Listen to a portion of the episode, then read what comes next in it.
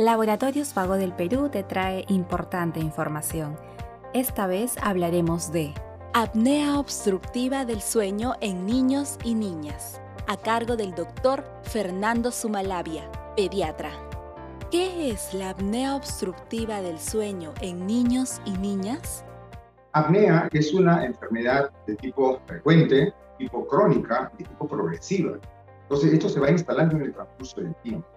El apnea es la suspensión de la respiración por un espacio no menor de 10 segundos. Entonces, el niño se queda 10 segundos durante el sueño sin respirar, puede ser mucho más, obviamente. Generalmente, nosotros vemos como causales de esta apnea el crecimiento amigdaliano, el crecimiento adenoideo. Entonces, las principales causas de obstrucción de la vía aérea en niños son las amígdalas grandes, las adenoides grandes, también malformaciones craneofaciales. Niños pueden nacer con una mandíbula muy pequeñita. Trastornos neuromusculares también pueden ser los causantes. También lo hemos visto en casos severos de rinitis alérgica. La rinitis alérgica, obviamente sabemos, es una obstrucción nasal. Y los niños que tienen rinitis alérgica obstructiva, prácticamente seria, vamos a decir, puede también ocasionar este síndrome de apnea obstructiva del niño. ¿Cuáles son los síntomas principales?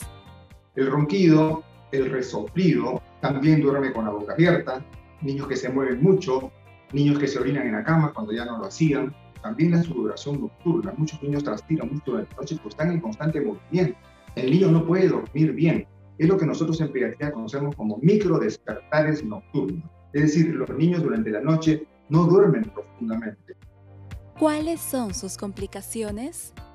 En niños, básicamente, son complicaciones de la conducta, irritabilidad, hiperactividad. Niños que tienen pobre rendimiento escolar, niños que ganan poco peso, poca talla. ¿Por qué? Recordemos que la hormona del crecimiento es una hormona que se produce durante la noche, en el sueño profundo.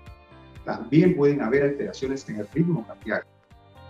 ¿Tiene cura la apnea obstructiva del sueño en niños y niñas?